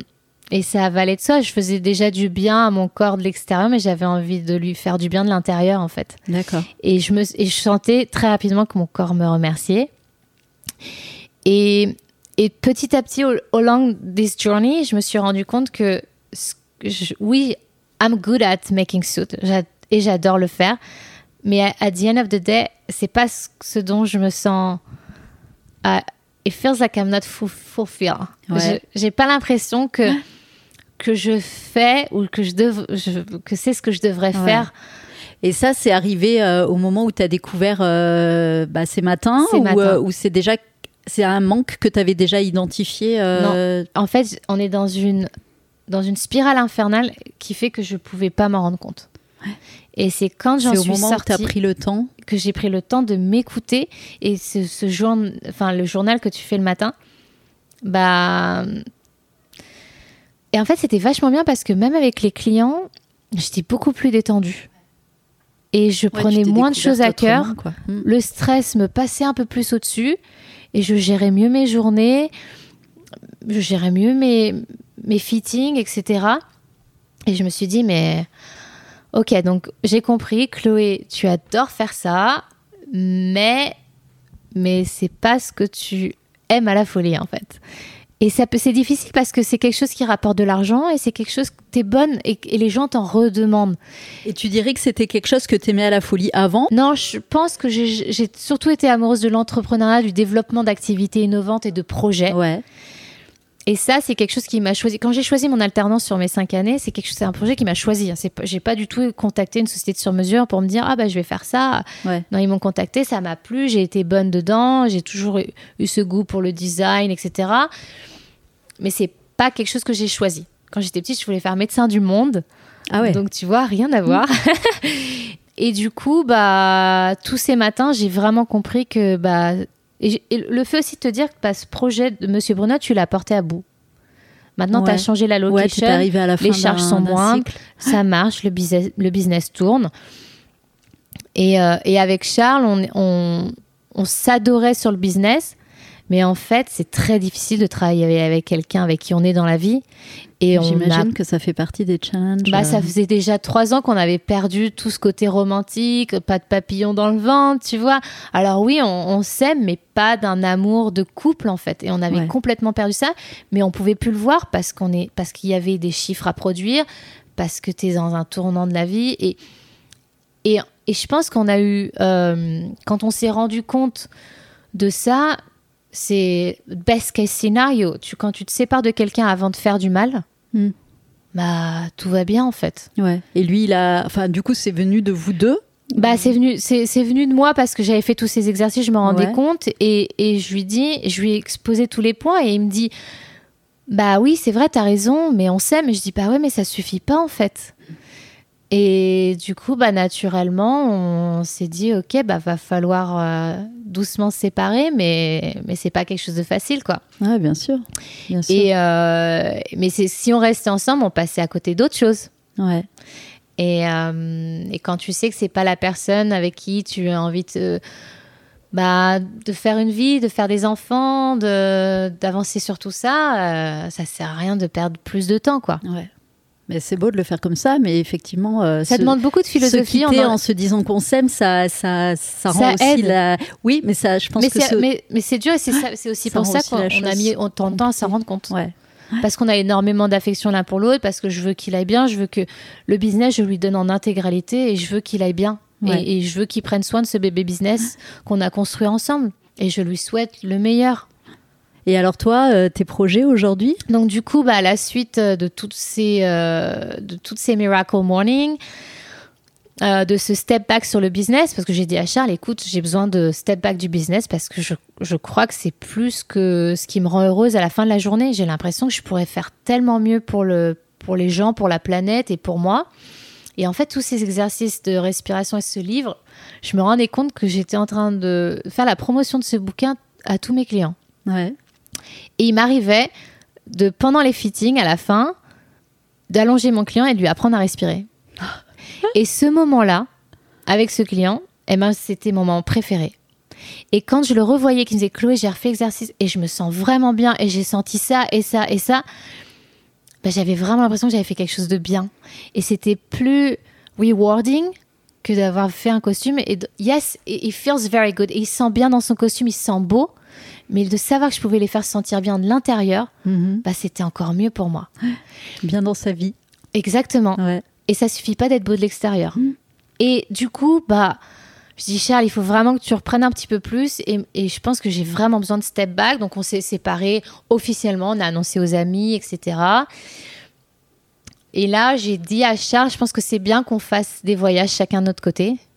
Euh, parce que si je vais quitter ici, euh, je veux bien te donner encore des mois pour que tu te remettes et que et qu'en fait je que je m'occupe encore du business pour que tu puisses partir euh, te vider l'esprit avant de reprendre fully le business. Donc il est parti faire un voyage d'un mois au Népal. Oh, génial. C'était dingue et je pense que c'est le seul à avoir, enfin, en tout cas, j'en ai pas entendu beaucoup, à faire l'Annapurna en vélo. c'est juste dingue. Incroyable. Et donc ça, c'est déjà un très grand euh, bicycle guy. Il est tout le temps sur son vélo. C'est un city bike angel. il, est parti avec cette idée en tête ou c'est une fois là-bas qu'il s'est dit. euh, euh, En fait, il a toujours été. Il a vécu. Il a fait beaucoup de temps en, en, en Malaisie. Il adore tout ce qui est Hong Kong, etc. Mais il n'était jamais parti de cette, de- sur ce côté-là de la planète. Et, et je pense que ça l'a toujours plus ou moins attiré. Et je- il adore la montagne. Et je pense qu'il avait besoin de se retrouver aussi. Tu vois, prendre ses énergies quelque part. Euh, et le vélo, il a acheté un vélo sur place là-bas et il s'est dit, je vais faire ça. Incroyable. Ouais, c'était fou. Et euh, ça lui a fait énormément de bien. Et moi, par la suite, j'ai fait mes sept semaines en Inde, presque deux mois. Et- Donc là, en fait, vous vous êtes euh, séparés pendant trois mois. Oui. Lui, un mois au Népal. Et toi en fait, avec Chat, c'est ça aussi qui était bizarre, c'est que on était souvent séparés parce qu'on pouvait rarement prendre des vacances ensemble. Et on se manquait jamais. Et parfois, on allait pendant une semaine, deux semaines, pas se donner de nouvelles. Et c'est- quand on, on en a discuté de la séparation, on s'est dit, bah en fait, un vrai couple, normalement, il se manque, il se donne des nouvelles. Et nous, on, est un- on s'aime énormément en tant que business partner, mais mais il n'y a pas l'amour qu'il devrait y avoir entre un homme et une il y avait femme. une quoi. relation super intense autour de votre activité. Bah ouais. Mais chacun de votre côté, Chacun en de dehors, côté. vous aviez. Ouais. euh, Et du coup, euh, ce voyage ouais, lui a fait vraiment beaucoup de bien. Et c'était à moi aussi de, de partir pour Ouais. avoir euh, ce moment. Et, euh, et vu que j'étais déjà sur tout le bien-être, la respiration, l'ayurveda, je me suis dit, bon, bah, c'est ça qu'il faut que je fasse. Donc, j'ai trouvé une formation pour être certifiée en ayurveda par un docteur. Donc, c'était important pour moi que je ne le fasse pas par des gourous de l'ayurveda, mais par un docteur. Ouais. Tu peux revenir juste rapidement sur ce que c'est l'Ayurveda? Alors, l'Ayurveda en sanskrit language, ça veut dire Ayur, euh, knowledge, vida, la vie. Donc, c'est le knowledge de la, de la vie et c'est le savoir-faire de comment bien vivre pour ne pas tomber malade et pour être en pleine santé. Et bon, c'est vraiment un sujet sur lequel je pourrais parler des heures, mais pour faire court, euh, donc je pars là-bas dans l'idée de faire cette formation pour être certifiée. C'est de 10h à 16h les cours En Inde, donc. en Inde. Donc c'est dans la montagne de Baksunag et tu, tu vois tout l'Himalaya. C'est juste incroyable. Et c'est marrant parce que ces deux, les, les dix premiers jours, je pouvais pas sentir l'énergie de cette montagne. Et je pense que j'étais encore tellement dans cette Ouais. jungle new-yorkaise que j'étais complètement, euh, j'avais les œillères comme les chevaux. euh, Ouais. je tombe malade. Donc, Je me chope la tourista comme tout le monde Ah. là-bas. Ouais. En fait, j'ai une, très bonne amie à moi qui m'a rejoint d'Australie euh, et qui a fait la formation avec moi. Et ce qui, était, ce qui était tellement bien parce que c'est tellement intense que c'était bien d'être en binôme en fait. Ouais, j'imagine. Et, et du coup, euh, elle, elle, a- elle avait déjà fait, elle était déjà passée par cette montagne l'année dernière. Et elle buvait, elle était tombée malade, mais cette année, du coup, elle avait repris l'eau normale. Et je me suis dit, bah, je peux faire pareil. Et en fait, ça n'a pas du tout marché. Chloé, qu'est-ce que tu fais à boire l'eau du robinet? Ah ouais, là. Surtout qu'on est tellement aseptisé ici à. New York. Ouais, c'est clair. C'est pas possible, quoi. Donc, je tombe malade et je décide de prendre le chemin de l'Ayurveda et de pas toucher à ma trousse de pharmacie. Alors que j'avais tout, hein. Smecta, euh, Ouais. j'avais pris des, j'avais emmené des petits antibiotiques au cas où, et je me suis dit, les choses, rien n'arrive sans raison. Il faut que tu tombes malade pour une raison, et donc je, je commence une semaine drastique où je vais perdre 10% de mon poids, donc 5 kilos, c'est beaucoup pour moi. Euh, et, euh, et le docteur me dit, écoute, dans 7 jours, euh, en fait, j'ai besoin que tu continues à, à te vider parce qu'il faut que la bactérie ou le parasite sorte, en fait. Ouais. Alors que Donc là, tu avais quand même euh, le soutien de, Du docteur. du docteur, Ouais, ouais. euh, bah, il voyait que j'étais pas très bien quand même. Et en fait, c'est Mais du coup, dans la démarche ayurvédique de, de retrouver la santé, euh. Et, et comme je me sentais bien entourée, j'avais aucun problème à, à lui faire confiance et à dire ok. bah, alors que dans la Western medicine, tu, te- tu vas prendre un smecta ou tu vas ou tu vas bloquer ou prendre des antibiotiques, mais tu te laisses pas te vider pendant 7 jours. Et, euh, et du coup, je le suis sur ça. Et il commence à me donner des plantes pour calmer euh, le ventre parce que quand même le, le parasite bouffe quand même vachement. Et ensuite, ce qu'il va te donner, c'est un comprimé de l'urine de vache. Donc l'urine, c'est stérile. Ça peut paraître bizarre. Incroyable. Et, euh, et en fait, ça va être radical. Je vais reprendre des forces en deux jours. Et le fait, et je repars en fait faire une randonnée dans la même montagne que j'avais fait juste avant de tomber malade. Et là, je suis connectée à cette montagne et je sens toutes les énergies de la montagne. Incroyable. Et le fait d'avoir été aussi affaiblie, En fait, tu t'es vidé de, Du- de, Ben de- ouais. de toute, j'ai envie de dire, l'énergie new-yorkaise. Exactement. dont t'arrivais pas à te déconnecter. Et je pense que je suis tombée pour, pour cette bonne raison. Je suis tombée malade pour cette raison. Et je pense que je j'aurais peut-être pas pu sentir autant ces énergies si j'étais restée autant dans la spirale de New York, quoi. Ouais. Et donc là, je me dis, ok, bon, bah, l'Ayurveda, euh, j'y crois à fond maintenant. je l'ai expériencé, donc voilà. Euh, les cours sont très intenses. Et dans l'Ayurveda, on t'apprend, donc, à- pareil, à te lever à l'aube, à cuisiner pour toi, le- que le petit déjeuner, c'est un gros déjeuner qui va être le, le repas le plus important. Et tous les matins, on va commencer à faire du yoga à 5h30. Donc là, finalement, t'étais pas trop dépaysé. Bah, j'étais pas trop dépaysée et, et donc on s'est spécialisé dans le hatha yoga. Alors, c'est quoi le hatha yoga? Alors, donc tu as différentes tables Moi, de je yoga. fais vinyasa. Ouais, donc ça fait partie du vinyasa yoga. Ouais. Et le hatha yoga, tu restes longtemps sur les asanas, D'accord. très longtemps. T'es plus dans dans l'endurance. du C'est plus euh, en l'endurance et tu essaies de comprendre ce que ça fait vraiment. Et notre yogi qu'on avait, Mitra, qui est euh, juste incroyable, euh, il nous a, en fait, il, il a été plus qu'un prof pour nous de yoga. Il a été vraiment un, il nous a transmis tellement de choses. C'est-à-dire que chaque fois qu'on se mettait en position, on savait pourquoi on s'y mettait et, et on, on arrivait rapidement à corriger tous ceux qui, sa- qui essayaient de faire cette position et qui n'y arrivaient pas en fait. Et on se rend compte qu'il y a tellement de gens qui font plein de yoga En automatisme, en fait. En sans automatisme. vraiment, euh, sans regarder chaque, euh, chaque intersection de notre corps en fait est important. Et, euh, et Donc, dans le hatha yoga, t'as vraiment cette perception de la, de la posture. ouais. Et tu sens vraiment bien et, et tu te muscles très très bien. Et c'est surtout un yoga, je dirais, correcteur de posture et, euh, et qui te fait du bien. Et qui est très doux pour les gens qui ont eu, euh, comme moi, des disques herniétides. Ouais. Donc moi, j'arrive en Inde, j'avais encore les des maux dans le bas du dos. C'était même remonté sur les shoulders, dans- sur l'épaule Ouais. à gauche.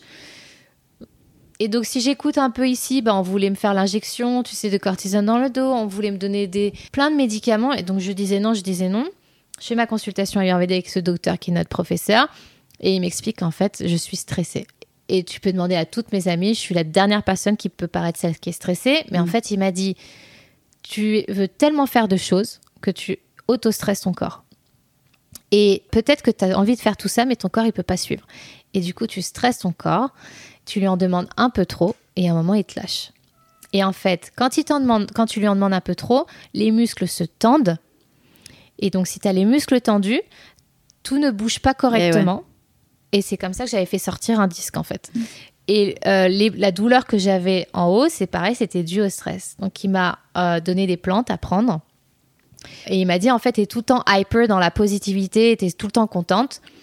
Sauf que j'aimerais bien te voir en normale contente, normale contente. Ouais. Et que tu T'autoriser à redescendre. euh, de redescendre un petit peu. Et il m'a dit, et Chloé, si tu dois descendre dans le, dans le négatif, it's okay. Et tout, ah, ça arrive à tout le monde. Sauf que moi, ça ne m'arrivait pas. Et donc, du coup, bah, j'étais tout le temps là-haut. Ta, ta, ta, ta, ta, ta, ta. Et si tu t'en rends pas compte. Donc, le matin, le hatha yoga. Ensuite, on enchaîne avec. euh, On, cuisine pour la journée. Ensuite, on allait en cours. Et on- après, on allait, j'allais faire soit un peu de Ashtanga yoga, donc un peu plus euh, hyper. Et euh, j'avais, j'ai aussi pris des cours de mantra, de singing. ouais. Euh, on a fait des, on a expérimenté les les Buddha Bowls aussi, qui sont incroyables. Ouais.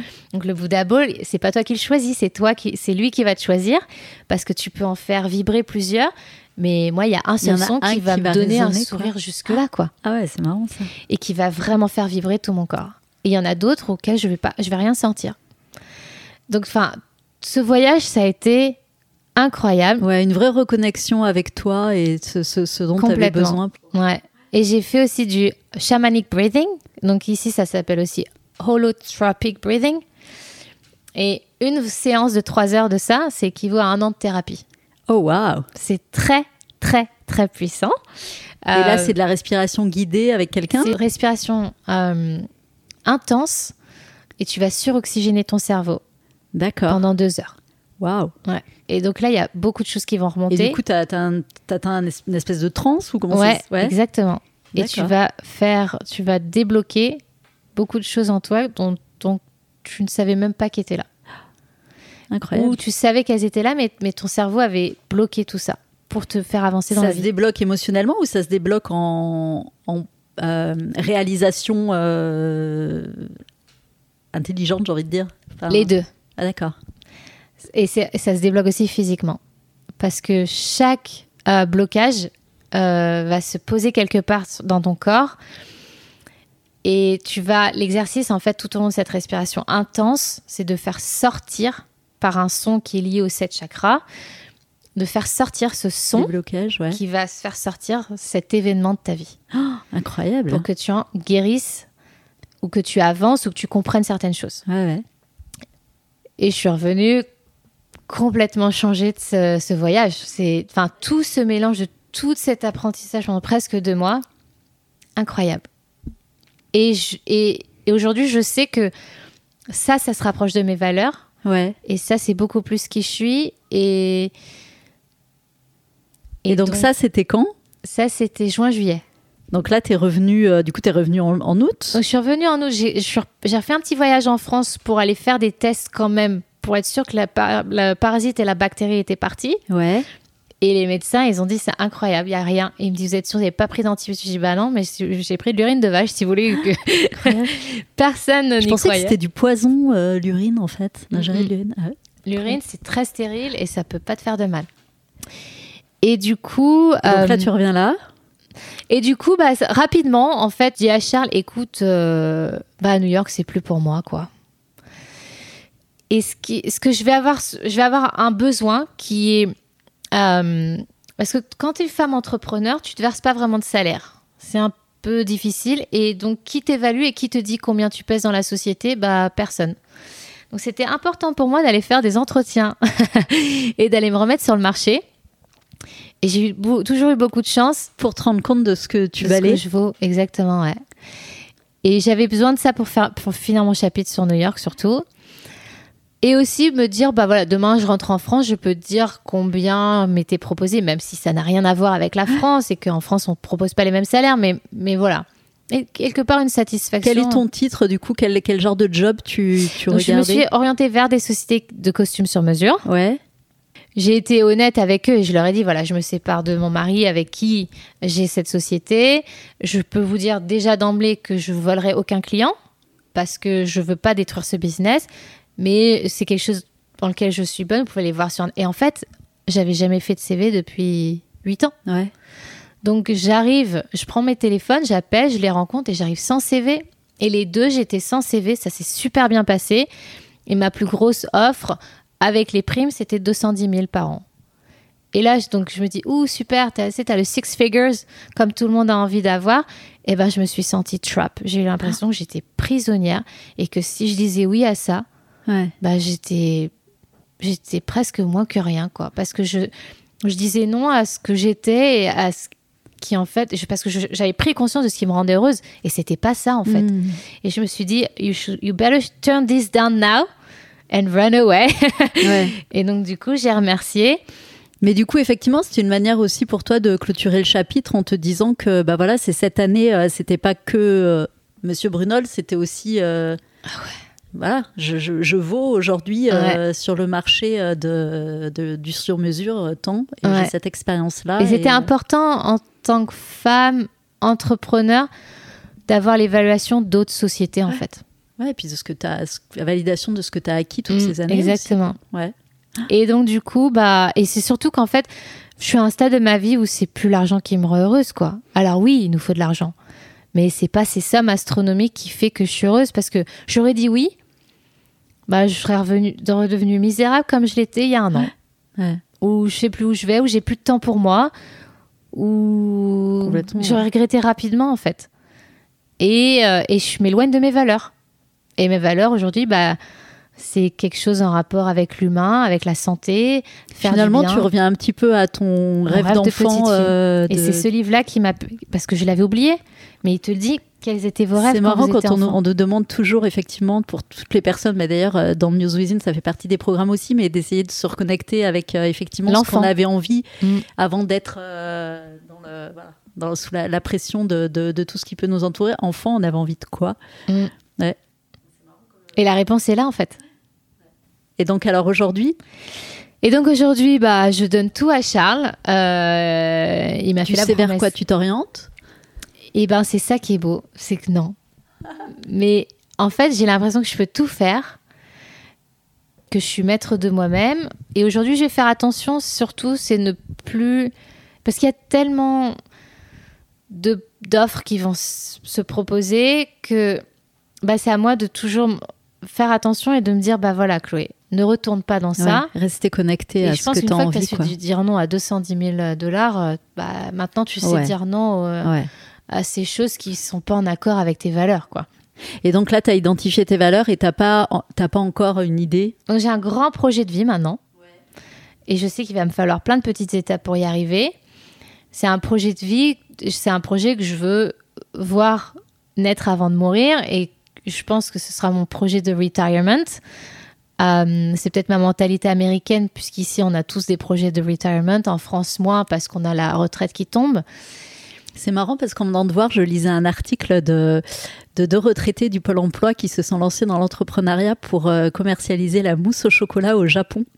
Et j'ai lu cet article incroyable qui m'a fait plus, C'est trop pleurer. bon la mousse au chocolat. C'est incroyable. Ils sont partis à 60 ans tous les deux. Ils se sont lancés dans l'entrepreneuriat après euh, avoir Mais passé une vie. Génial. Ouais. Et ça, ça marche euh, Ah, ça, incroyablement ça bien. m'étonne pas du tout.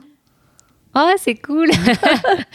mais oui, mais pas, en plus, enfin, 60, même 65, ça- t'es encore Ouais, tellement jeune. Et, exactement. Et, puis, si tu t'arrêtes de travailler, en fait, c'est là où je pense que ton Mhm. cerveau il ralentit et que ta ouais. santé va pas tenir, en fait. Donc, ce grand projet, c'est d'ouvrir un, un Ayurvedic Center en France. Mais vraiment, en fait, je le vois tellement grand que c'est pour ça que je sais qu'il va pas naître avant une dizaine d'années. Mais j'ai des clients et des amis ici, des gros investisseurs qui me suivront. Mais j'ai juste à faire mon petit chemin pour euh, le voir naître et le mettre en place. Et, euh, et je sais que si j'ai fait ça dans ma vie, bah, bah, j'aurais réussi ma vie en fait. Et j'aurais. C'est chouette de te dire que aussi que c'est peut-être l'environnement que tu as créé ici qui va te permettre Ah, c'est totalement cet de te porter dans, et c'est pour ça que I always say everything happened for a reason. suivant.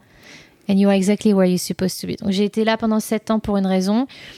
Euh, Charles et moi, on devait être ensemble pendant sept ans pour une raison. Et on a construit ce business pour une raison. Et tous ces gens que j'ai rencontrés, je sais qu'ils ils- they will be. Il t'aide à construire la, la prochaine euh, Exactement. ouais. étape. Ouais, c'est chouette. Super. Donc ça, c'est le projet sur le long terme. Et entre-temps, euh, je vais me rapprocher de mes valeurs. Je ne prendrai pas un boulot parce qu'il paye bien, mais je prendrai un boulot parce que le matin, je suis heureuse de me dire que j'y vais et qu'à la fin de la journée, euh, je sais que j'ai fait quelque chose de bien en accord avec mes valeurs. Tu vas pas te lancer dans ton projet comme ça directement. Tu vas te donner le temps. euh, Euh, Celui-là, je veux qu'il soit on the side. L'Ayurveda, faut savoir qu'à la base, c'est pas c'est pas quelque chose que tu dois faire pour faire de l'argent. Donc du coup, bah tu vois, je commence à faire plein de consultations ayurvédiques, j'adore ça, mais jamais je vais demander de l'argent. Par contre, tu dois faire un massage où je, crée mes huiles aussi. Oui, là, tu, tu dois créer, produire quelque chose. C'est normal que tu, que tu demandes une, euh, un, petit quelque chose. Mais sinon, tout ce qui est consultation, il faut pas faire payer. Et le centre ayurvédique, je le vois vraiment comme un retreat où les gens vont venir à la semaine ou deux semaines pour se faire du bien, transformer leur vie, leur mind, leur soul. Où on va apprendre à cuisiner en fonction de leur dosha. Donc les doshas, tu as trois doshas dans l'Ayurveda qui sont liés avec les cinq éléments. L'eau, la terre, le feu, l'air et les, et, les terres. Ou les- l'espace, si tu préfères. Et du coup, c'est leur apprendre à reprendre en main leur vie et de reconnecter avec eux-mêmes. Tu vois, en Inde, j'avais ma vache, euh, je lui donnais plein d'amour et à manger. Le matin, je buvais son lait. Et du coup, bah, j'ai envie en- de mon Ayurvedic Center que j'ai mes vaches qu'on va traire, euh, qui vont qu'on ne tuera pas parce qu'on mange pas la vache, c'est sacré. Et d'ailleurs, j'étais plus ou moins végétarienne, mais là, je suis fully végétarienne depuis que je suis rentrée d'Inde. Euh, on aura nos chèvres euh, pour faire peut-être des fromages de chèvre, le, tout le potager, tout, enfin, les légumes seront dans le jardin et on cuisinera avec tout ça. Mes connaissances du, du yoga ou de l'ayurveda en Inde me quitteront jamais. J'ai envie de les faire venir en séminaire. Enfin voilà, Ouais, il est déjà là ton projet, moi je le vois bien. Ah, mais il est déjà là, mais il demande beaucoup d'argent. Ouais. Et, mais j'ai, voilà, j'ai j'ai envie de le faire tellement bien que je veux pas me dire, euh, je me précipite ou. Aujourd'hui, je sais que ça- si ça doit arriver, ça arrivera. Et j'ai encore envie de faire un petit peu de bout de chemin. Et je pense que tu vois, tu travailles. Toute ma vie, j'ai travaillé un peu dans des, dans des métiers qui font qu'aujourd'hui, bah, j'ai envie de faire ça et je vais le faire bien. Donc, euh, l'Ayurveda Center, bah, soit il faut acheter euh, une propriété et construire dessus. Et Ouais, bah, bien dans ce cas-là, faire un truc super écolo, Mm. euh, tout en bois, avec euh, des panneaux solaires partout, renouvellement d'énergie, tous les draps en 100% coton euh, bio euh, recyclé. Enfin, Il y a plein de choses à faire en fait. Et, et, et du coup, donc soit tu fais ça, soit tu as un petit peu moins d'argent, tu rachètes une thalasso que tu, que tu développes à côté l'Ayurveda, tu trans, enfin, doucement t'emmènes tes clients vers l'Ayurveda. Mais du coup, la thalasso, elle est pas vraiment écolo, si ça dépend comment elle a été construite. Enfin, Il y a plein de choses, Ouais. mais je veux prendre mon temps en tout cas. Et du coup, tu, dans ta recherche d'emploi, tu vas t'orienter plus dans cet univers-là? C'est un grand point d'interrogation. Mais en tout cas, il faut que ce soit. Ça n'a pas forcément besoin d'être sur la santé. Mais en tout cas, si je suis dans le service ou la vente, bah, il faut que je crois en, en ce que j'ai envie de proposer. Et Rester aligné euh, mm, avec toi, quoi. Super, waouh. Bon, je suis curieuse de, de, de voir euh, ce que ah, tu, tu vas viendras faire une petite semaine de retreat. Carrément, ne tarde, ne tarde pas trop à l'ouvrir. Alors pour conclure, je vais, euh, je vais enchaîner avec une petite série de questions que, que j'aime bien poser à la fin des, des interviews. Donc on passe un peu du, du, enfin, du coq à l'âne, mais bon, pas, pas tellement finalement. Euh, donc la première, c'est quelle est ta définition du succès? Être heureux d'être en accord avec soi-même. Alors que tu m'aurais posé cette question quand je suis arrivée à New York, c'est réussir professionnellement et faire beaucoup d'argent. Mais aujourd'hui, bah, c'est plus ça. Eh ouais, comme quoi? La plus grande leçon que tu as apprise en étant ta propre boss? Management du stress, relativiser. Ouais. Ouais. L'importance de prendre du recul. Mm, mm. Ouais.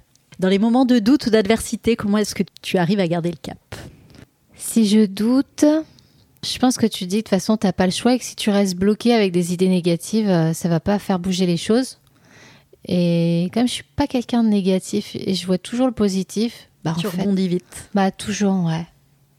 Les traits de ton caractère dont tu es la plus fière Pleine de bonnes énergies. Un livre que tu recommandes et qui t'a Ah aidé bah, Miracle Morning. Ouais. Je vais le lire. Je suis très Ah, curieuse de, faut le le décou- lire, ouais. de le découvrir. Donc voilà, c'est la question. La première chose que tu fais le matin pour commencer ta journée du bon pied. Donc je crois qu'on a, je Respiration, qu'on a, ouais, yoga. on a fait le tour. Ouais. Une peur ou un challenge professionnel qui te tiendrait éveillé la nuit?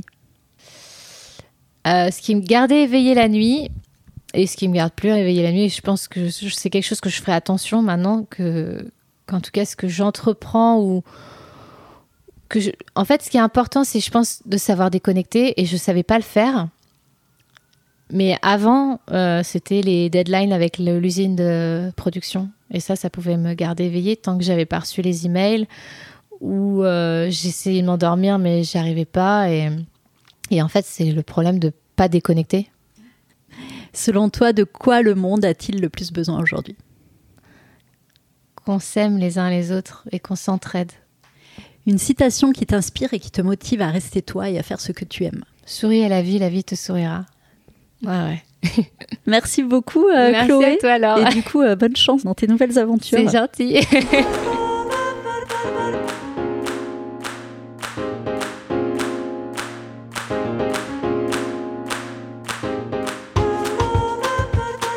Merci à Chloé d'avoir participé à cet épisode de Muse Within. Si vous aimez ces rencontres, n'hésitez pas à nous le dire. On vous invite à nous laisser un avis 5 étoiles sur la plateforme de votre choix et aussi à en parler autour de vous. C'est ce qui nous aide le plus à faire connaître le podcast. Nous vous invitons également à nous rejoindre sur les réseaux sociaux et à vous inscrire à notre newsletter pour ne louper aucun épisode. Vous souhaitez vous aussi donner du sens à votre expatriation? Muse Within propose des programmes pour accompagner les femmes francophones à se réinventer, exprimer leur créativité, se faire confiance et oser se lancer dans leurs projets. Pour découvrir nos programmes, nous vous donnons rendez-vous sur notre site musewithin.com. Je vous dis à très bientôt pour un nouvel épisode.